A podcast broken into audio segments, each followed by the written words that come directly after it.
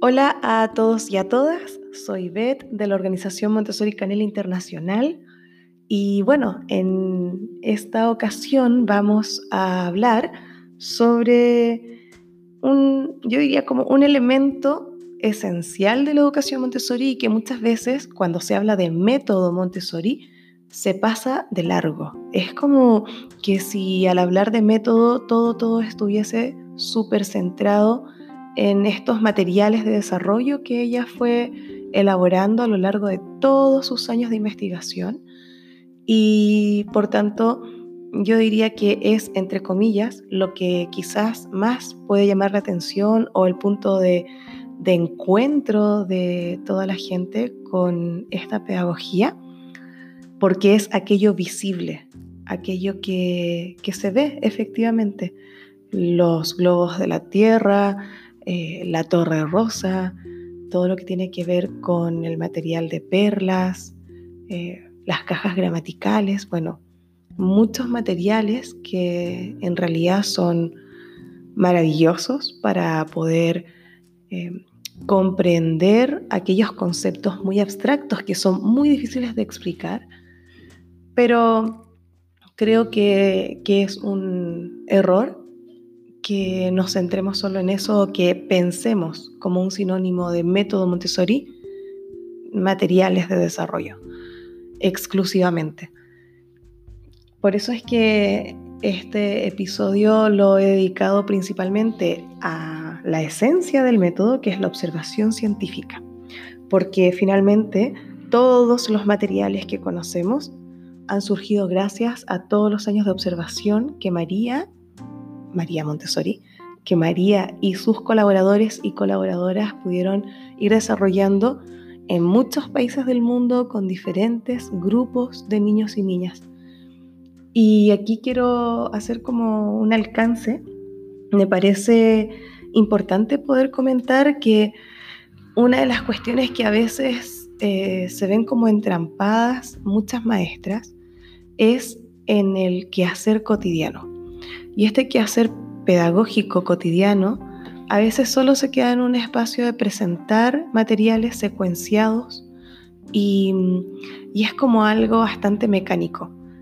Y por eso es que la observación es tan, tan importante porque nos permite dar un paso al lado y realmente tomar conciencia de lo que está sucediendo allí. La observación tiene mucha relación con la presencia del adulto y se acuerdan que en episodios anteriores yo les hablaba de este ambiente preparado físico, pero también de la importancia del ambiente preparado psíquico. Bueno, la observación científica que plantea María Montessori permite identificar por una parte todos aquellos elementos invisibles, por decirlo de alguna manera, que están afectando el proceso de desarrollo de cada niño y niña y por tanto nos permite a nosotras tener más conciencia para saber en qué momento eh, poder intervenir o por dónde podemos acompañar en un espacio emocional mejor al grupo y a cada niño y niña.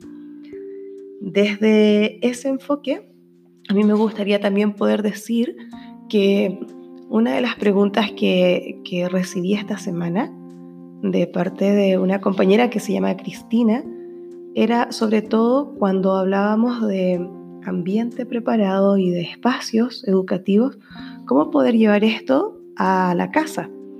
Y claro, muchas veces a mí me preguntan, o la gente cree, que por estar trabajando en Montessori, por llevar eh, tantos años también, ¿verdad?, en este espacio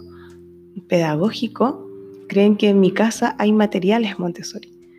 Y, la verdad es que no es así, mis hijos no han tenido material Montessori y lo que yo sí tengo de material por, por mi propia labor, eh, la he usado yo creo que solo una vez para explicar un proceso a mi hija, a mi hija mayor, que ahora tiene 20 años y va en tercero de antropología. Me acuerdo que un día ella no entendía una estructura gramatical en inglés que le estaban pasando en su escuela cuando era pequeña. Y entonces se acordó cuando ella iba a la escuela Montessori que trabajaba con las cajas gramaticales y me pidió si podía explicarle esa estructura gramatical en inglés, pero con las cajas gramaticales. de Montessori. Y se acordó enseguida cuando pudo relacionar eh, los símbolos gramaticales con la estructura que ella no comprendía. Fue como, fue increíble. Yo todavía me acuerdo de su cara y me dice, ah, claro, era por esto. Y lo logró comprender. Entonces hizo una especie de andamiaje entre un conocimiento previo que ella tenía en una lengua y algo desconocido que no lograba entender del todo, lo logró comprender. Yo creo que ha sido como la única vez que he tenido o he usado algún material Montessori en casa. Por eso es que en la casa el tema de implementar el método Montessori es bastante complejo. Yo creo que lo que se puede hacer es transferir algunas ideas de Montessori eh, algunas ideas mm, básicas, ¿no? Como por ejemplo que intentar en lo posible que,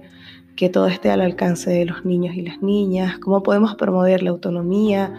eh, en cuestiones cotidianas, cómo pueden involucrarse en temas de la casa,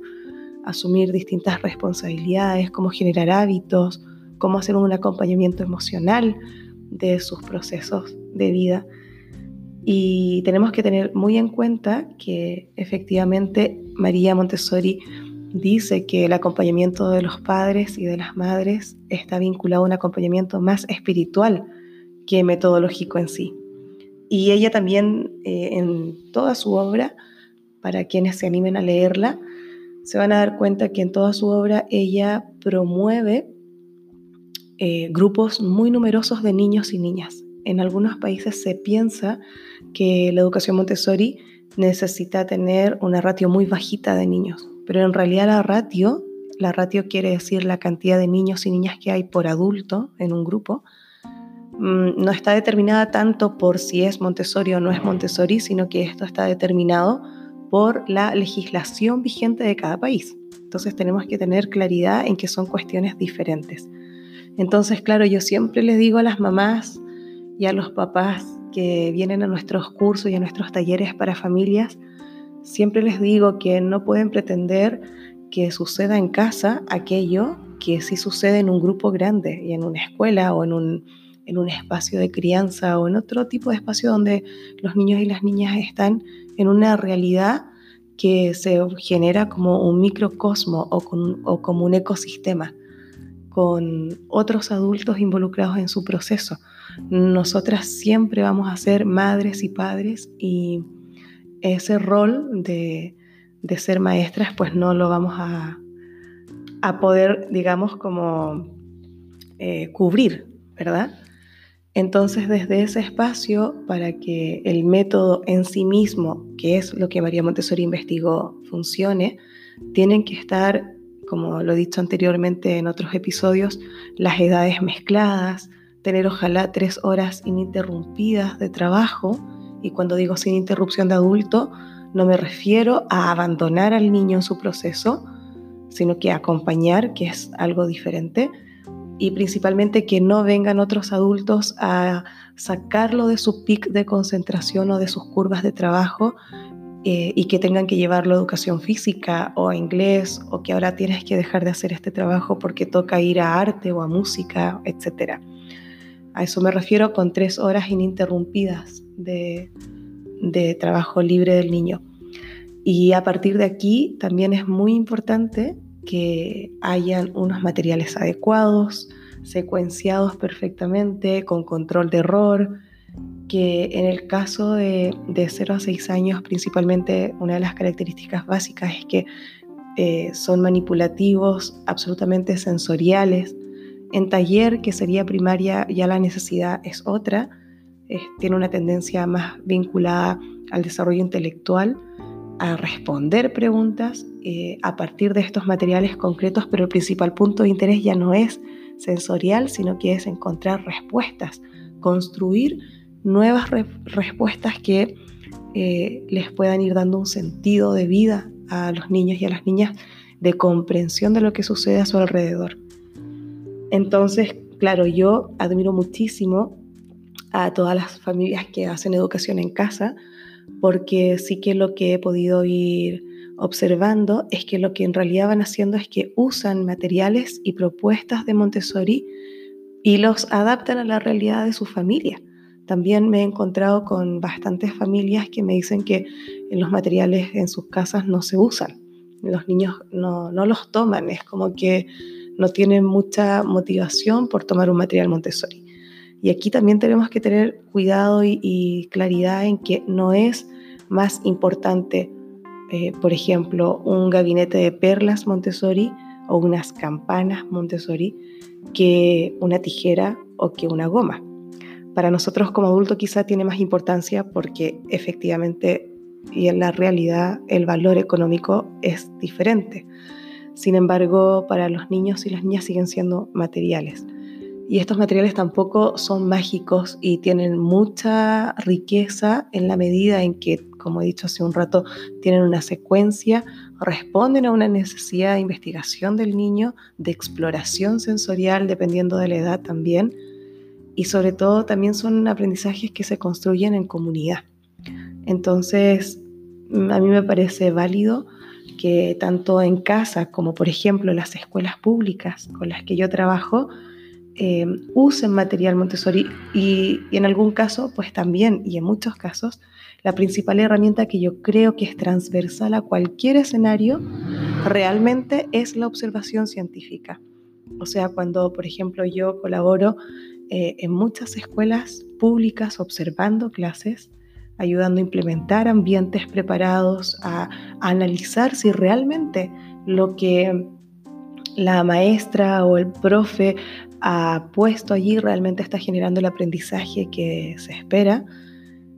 Cuando hago este trabajo, creo que es de una riqueza impresionante porque finalmente la observación como una herramienta científica de constatación de hechos te permite tomar decisiones y decisiones que están aterrizadas a la realidad y están vinculadas principalmente al presente de cada niño y cada niña y no a un supuesto hipotético de lo que podría suceder si. Entonces el punto de partida es bastante distinto, el poder crear una propuesta o adaptar alguna actividad o e incluso en una escuela Montessori eh, decidir con qué material voy a seguir ¿no? o con qué área voy a seguir presentándole algo al niño, es súper diferente hacerlo, eh, digamos, como en frío, de decir, bueno, yo creo que le podría interesar esto, a hacer esa misma planeación y esa misma toma de decisiones a partir de los registros de observación que cada una haya logrado recabar en función no solo de lo que observo, sino que también de lo que dialogo con el niño y con la niña. Entonces, desde aquí quiero poder hacer o invitarles a que se hagan una especie de, mapa conceptual en la mente. Nosotras en Montessori Canela eh, trabajamos mucho desde la microetnografía. ¿Qué es la microetnografía? Básicamente es una forma que tienen los antropólogos de poder hacer estudios eh, a partir de la observación y de diferentes, eh, tienen diferentes herramientas o mecanismos para adquirir o recabar aquella información que refleje lo que está viviendo esa comunidad en ese preciso instante. María Montessori no nos podemos olvidar que es antropóloga, o sea, ella eh, es antropóloga y yo creo, o yo interpreto, que por cierto, todo lo que voy hablando ya saben que no son verdades, sino que pasan por la interpretación a partir de la investigación y de la experiencia que he ido teniendo yo principalmente, pero también gracias a todos mis compañeros del equipo y compañeras. Entonces, María Montessori es antropóloga, yo interpreto que ella todo el tema de la observación científica la empieza a encauzar a partir de esta formación que ella tuvo. Entonces, eh, vamos a pensar, nosotros en Montessori Canela hablamos de tres dimensiones, una tridimensionalidad de la observación. Y para que te imagines como un mapa conceptual, una primera parte de esta observación sería la observación de mi interior. Es súper importante. Eh, esa también la podemos nombrar como autoobservancia. Es súper importante ser conscientes de cómo yo estoy percibiendo la realidad cuál es mi sistema de creencias, cuáles son aquellas creencias que finalmente son, están tan arraigadas en mí que las transformo en verdades y es como mi punto de inicio para poder analizar la realidad, para poder interpretar lo que está pasando alrededor mío. es muy importante porque cuando tenemos que acompañar un proceso emocional eh, de niños y niñas, un espacio de conflicto, de diálogo, de análisis, de debate, siempre están presentes nuestras creencias, nuestras propias proyecciones de lo que a mí me, para mí, la representación que para mí tiene aquel, aquel espacio, que por lo general esas situaciones son bastante inconscientes y vamos replicando patrones de comportamiento que a veces, yo no sé si les ha pasado, yo creo que sí, a veces estamos dando, por ejemplo, haciendo clases, las que somos profe, y a veces, o, las que somos mamá y estamos criando, a veces hacemos acciones que, que después las pensamos y como en un flash, así, de, de un segundo, decimos, oye, pero si esto eh, lo hacían conmigo cuando yo estaba en la escuela, o esto lo hacía mi mamá a veces yo misma me he visto haciendo cuestiones que las hacía mi mamá y son automáticas. Entonces por eso es que es muy importante hacer distintos tipos de trabajos de autoconocimiento para que nuestro principal, digamos, eh, fuente de investigación y de inspiración sea poder ver nuestras propias luces y atrevernos también, por cierto, a ver nuestras propias sombras. Ese es un punto básico que tendríamos que poder mirar. Nosotras intentamos mucho llevar diarios de registro, diarios de vida, eh, poder observar en la naturaleza, tomar conciencia también. Eh, quien quiera probarlo a través de procesos terapéuticos, eh, de la línea que sea, yo creo que eso es como algo que te vuelve a reconectar, cómo podemos realmente encontrarnos con nuestra raíz y darnos cuenta qué es mío y qué es de otros bueno, es un camino alucinante que nunca acaba y, es muy bonito porque nos podemos replantear tantas veces que éramos en la vida. Eh, siempre estamos en constante cambio, constante movimiento y yo creo que eso es parte de, esta energía vital en, la que nos encontramos. Entonces sería una primera parte de este triángulo, sería la autoobservación o eh, la observación de mí misma. Luego si vamos al otro vértice del triángulo, nosotras abordamos otra parte de la observación que sería la observación de mi exterior. Y ahí ese mi va con mayúscula porque en general la gran mayoría nos situamos en este espacio de la observación que tiene mucha relación con la interpretación, con el juicio de valor, con los filtros que yo me pongo o sea, por ejemplo, el típico caso que yo siempre digo es cuando eh, yo estoy recibiendo un grupo nuevo, por ejemplo, y, me dicen ya cómo es cada niño. El otro va y me cuenta cómo es cada niño. Eh, inevitablemente, si no tengo unos registros certeros que constaten y que me digan, mira, esto ha sucedido de esta manera, esto así, y voy constatando cada uno de las aseveraciones que yo hago, si eso no lo tengo, pues terminan siendo solo comentarios.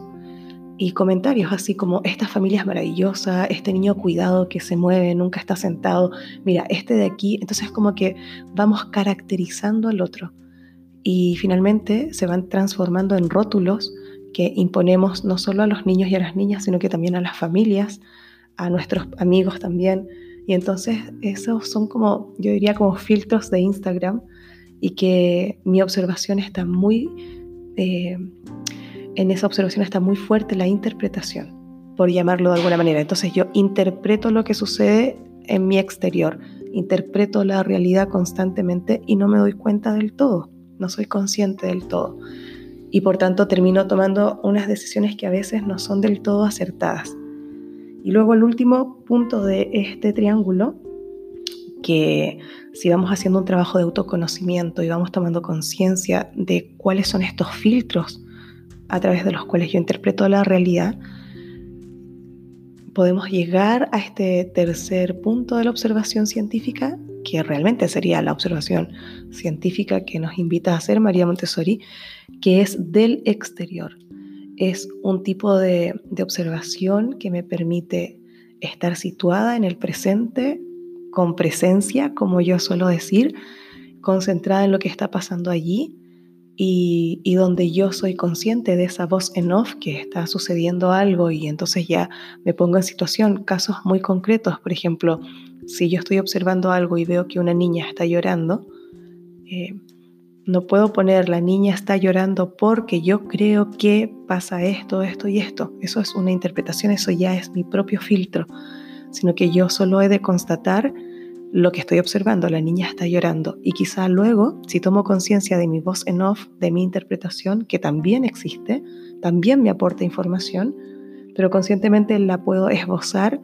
para luego recabar nueva información que me permita comprender lo que está pasando allí en ese proceso. Entonces, desde un espacio de una observación del exterior, recién desde allí yo puedo observar a un niño o a una niña. ¿Sí? Eso es una cuestión que ya luego se vuelve eh, muy automática en nosotras.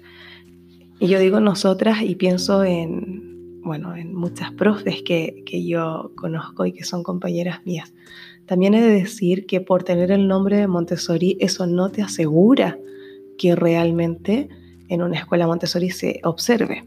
porque hay varias tendencias en Montessori, como ya ustedes lo podrán ir comprobando al visitar escuelas o al conocer diferentes centros de formación. Hay muchas tendencias. También hay aquella tendencia más rígida que se centra solo en el material. Entonces, olvidan al niño y vas a encontrar también, que yo las he observado, clases donde finalmente todo se transforma en ir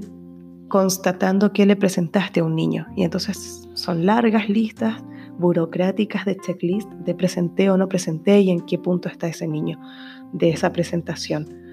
Pero no se complementa con la riqueza propia de la observación. Nosotras deberíamos poder observar, Caro Gómez del Valle nos decía, mínimo tendríamos que tener como un hábito la observación de un niño media hora cada día para poder ir teniendo un seguimiento real, un acompañamiento real de cada niño y cada niña. No, yo me he encontrado con muchas compañeras, guías Montessori, que me dicen que no tienen tiempo para observar. Entonces el punto es,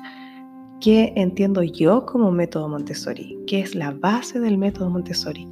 Porque en realidad el presentar materiales es una técnica y las técnicas se aprenden y se aprenden con bastante facilidad, digamos. Lo que pasa es que lo otro lo previo es lo que hace que no se te olvide a quien tienes adelante, a quien tienes al lado. Y esa es una habilidad, es un hábito que tenemos que desarrollar y no solo en, una escuela, sino que también en el parque, en la calle. O sea, poder desarrollar esa capacidad de contemplación. Eso es una cuestión maravillosa que yo creo que ha hecho que trascienda la educación Montessori a lo largo de muchos, muchos años y en muchos países. También tienes otra tendencia en que, por ejemplo, hay espacios de formación de guías donde no le dan importancia a la observación y les hacen observación online. Y claro, tú dices, pero ¿cómo podemos relegar la observación a un espacio tan reducido? Porque finalmente no es eh, leer sobre observación ni escuchar un tutorial sobre observación, sino que realmente es comprender a través del hacer porque la observación te lleva a comprender el proceso que vive cada ser humano con el que estás trabajando, con el que estás allí eh, conviviendo cada día. Y entonces, cuando tú lo logras hacer y lo vivencias, y por eso es que en nuestras formaciones, observación, todas las compañeras que están escuchando y que son alumnas de Canela o, de, o han sido exalumnas de Montessori Canela lo saben, para nosotras es algo básico, entonces transversal, siempre está presente porque se aprende a observar observando. Yo me vinculo en esta tridimensionalidad de la observación conmigo misma y a partir de aquí logro generar una observación que no emite juicio de valor. Entonces no es que un niño o una niña sea, eh, por ejemplo, súper inteligente, brillante, no, sino que en ese momento ha desarrollado esto, pero es ese momento puntual, ¿se fijan? Y eso es tremendamente liberador, porque yo no estoy opinando sobre el otro, sino que estoy constatando algo que el otro en ese momento muestra. Y eso es un punto de partida súper diferente que incluso te ayuda a diseñar de una manera distinta eh, tu ambiente. En el caso de la casa, yo creo que si pudieran profundizar en todo el tema de la observación con sus hijos y sus hijas, sin olvidar, por favor, el instinto, porque somos mamíferas, somos mamás, más allá de si lo somos biológicamente o no, pero cuando estamos en el rol de madres, de padres, se activa un instinto que a mí me parece ancestral, me, llega a emocionar cada vez que lo, pienso eh, y que entre paréntesis yo he de admitir que después de tantos años ya de, que nació mi último hijo eh, y siguen creciendo, es como que cuando eran bebés yo los contemplaba y era una cosa así increíble, yo creo que a ustedes también les pasa, es como que una está enamorada todo el rato. Y pensaba que con el paso de los años eso quizás podría disminuir, pero mis hijos a día de hoy tienen, bueno, 11, 15, 17 y 20 años y yo sigo tan enamorada como el primer día, es como una cosa alucinante. Entonces tenemos esa parte instintiva de madres y padres que no podemos olvidar. Yo creo que muchas veces como familias tenemos más ventaja que una profe, porque estamos solas con nuestros hijos y nuestras hijas, podemos ir acompañando estos procesos. Si observamos, empezamos a darnos cuenta de que cada uno y cada una tiene una individualidad, tienen una personalidad súper diferente. Y en ese espacio es donde nos tenemos que situar para poder acompañarlos y empezar a cultivar el yo, no solo el nosotros, porque el nosotros es un yo colectivo y muchas veces los yo individuales se pierden en medio de ese nosotros. Y ya lo digo porque tengo cuatro hijos y, es complejo. Entonces, pero no es difícil y es una tarea súper bonita el poder verme y en esta tridimensionalidad descubrirme yo como mujer, como hombre, qué me pasa a mí en la relación con cada uno de mis hijos, de mis hijas, qué es lo que más me atrae, con cuáles, eh, en qué situaciones me siento más tranquila o más tensa, qué cosas me reflejan, porque los niños y las niñas son tremendos espejos de todo aquello que nos va bien y de todo aquello que nos atemoriza. Eh, de verdad es una, un camino, yo creo, como de crecimiento mutuo, precioso. Y en el caso de las escuelas es un poco más complejo porque solemos tener al menos una profe tendrá 30 niños o niñas en su aula, dependiendo del país donde se encuentre, aproximadamente serán 30, y entonces sí que no les conocemos tanto y, y bueno, ahí es más complejo, pero no es imposible. Yo creo que si logramos realmente profundizar en la observación como base del método, cualquier diseño curricular, cualquier diseño de estrategias pedagógicas que queramos implementar, sin duda van a tener un mayor grado de efectividad, van a ser mucho más efectivas, más allá de si tienes o no tienes un material Montessori. Y esa es la invitación, a abrir la mirada, a abrir el corazón, ampliar todo nuestro campo de conocimiento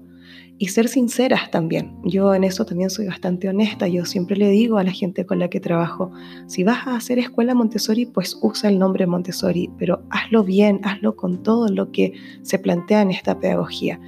Y si solo vas a usar algunos aspectos de Montessori, también es válido. ¿Por qué no? Esa es la pregunta, ¿por qué no? Pero también con la claridad de que no es una escuela Montessori, sino que usa o transfiere ciertos elementos. Y, desde allí creo que hay que ampliar la mirada, creo que la observación te va a permitir realmente enriquecer todo ese espacio, primero de conocimiento personal y luego de acompañamiento al otro. Y, sin duda alguna creo que es algo que, que se necesita explorar y se necesita visibilizar. Así es que vamos a continuar en el siguiente episodio eh, con todo lo que implica la observación científica en comunidad infantil. Vamos a empezar con 0 a 3 años, eh, organizando y hablando de cada una de las áreas curriculares, estas áreas de trabajo que, que son tan, tan, tan maravillosas en una edad tan importante. Así es que eso, espero que les haya aportado un poquitito a esta reflexión en la que cada uno se encuentra y bueno, continuamos en comunicación. Un abrazo muy, muy grande.